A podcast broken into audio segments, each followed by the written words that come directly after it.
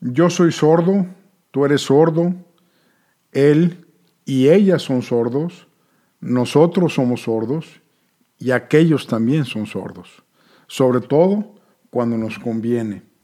Somos sordos cuando menos con la gente que convivimos cotidianamente, con la que trabajamos cotidianamente. Es decir, pareciera que la familiaridad nos convierte en sordos. Por la intimidad, entonces, tendemos a no ser escuchados y también nosotros no escuchamos al otro o a los otros. Esto aplica en relaciones románticas y familiares, así como empresas y gobiernos. Por cierto, ahorita con las crisis tan tremendas que se están dando eh, de parejas en el mundo, de divorcios, de problemas en la familia, eh, les anuncio que tengo el gran gusto de que dentro de poco vendrá el psiquiatra Estefan Fernández a hablar de un concepto que a lo mejor ha existido antes, pero ahora se le conoce como el poliamor. Estamos quizás destinados a tener varios o varias relaciones románticas simultáneamente. ¿Será esa la respuesta ante la aceleración de divorcios? Y luego también tengo confirmada ya a eh, Josefina Lerox, una psicóloga que empezó hablando de sexo y se ha visto eh, pues obligada a hablar también de relaciones y de la conexión que tiene con el sexo. Entonces, estén atentos, están muy sabrosos esos temas y me regreso al de ahorita, que es la sordera cuando hay intimidad, cercanía, familiaridad. Escuchar al cercano eh, enfrenta una triple dificultad. La negación, la proyección y el sesgo de comunicación cercana.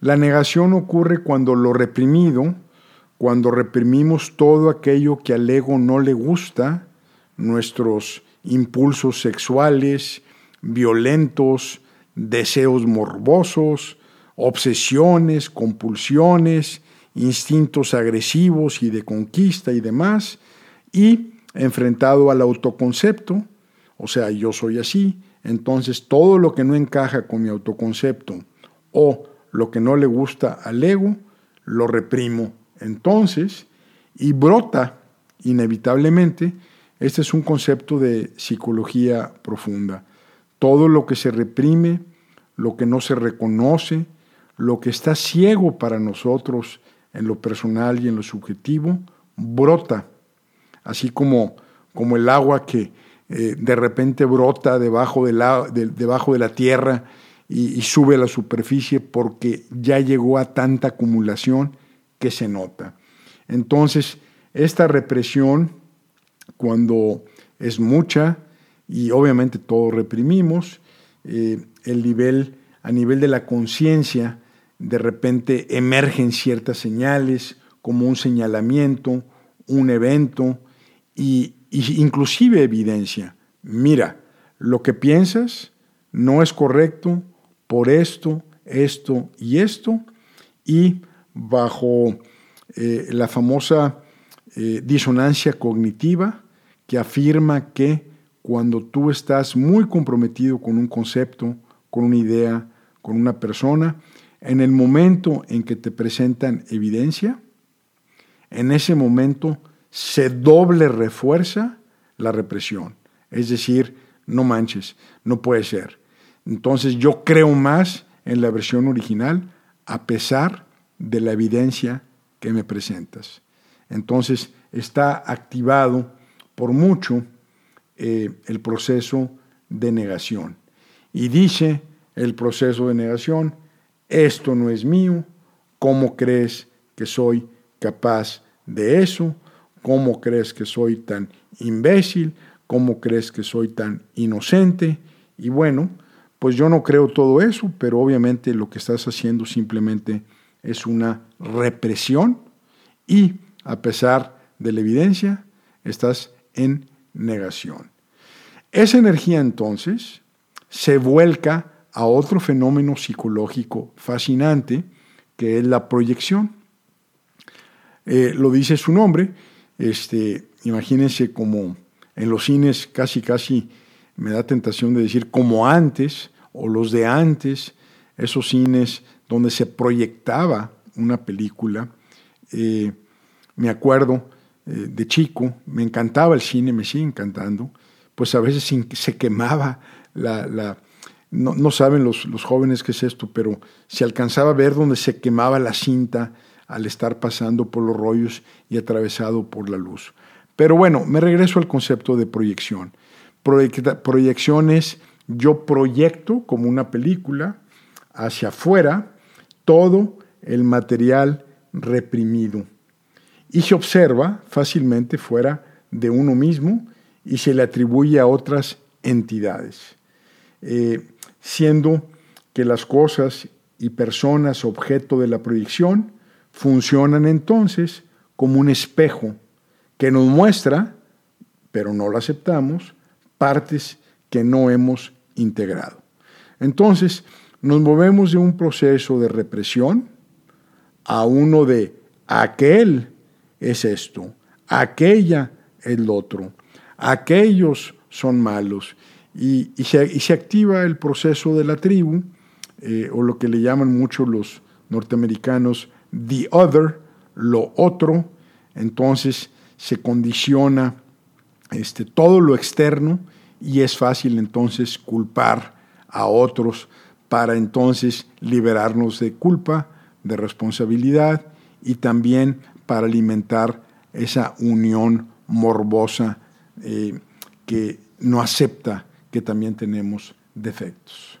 Entonces, estos dos mecanismos, de la, represión asociada a la negación y la proyección, se enmarañan, se, juntan y, de alguna manera eh, entonces se da eh, lo que se conoce el sesgo de comunicación eh, cercana, la tendencia a no escuchar a él, a la, a los de siempre, nutriendo así un terco mecanismo de defensa que pretende protegerse contra todo aquello que genera ansiedad, culpa y o, como lo dije, contradice el autoconcepto. Por eso los hijos no escuchan a los padres y tiende a suceder lo mismo entre parejas, entre directivos, entre el gabinete de gobierno y su presidente.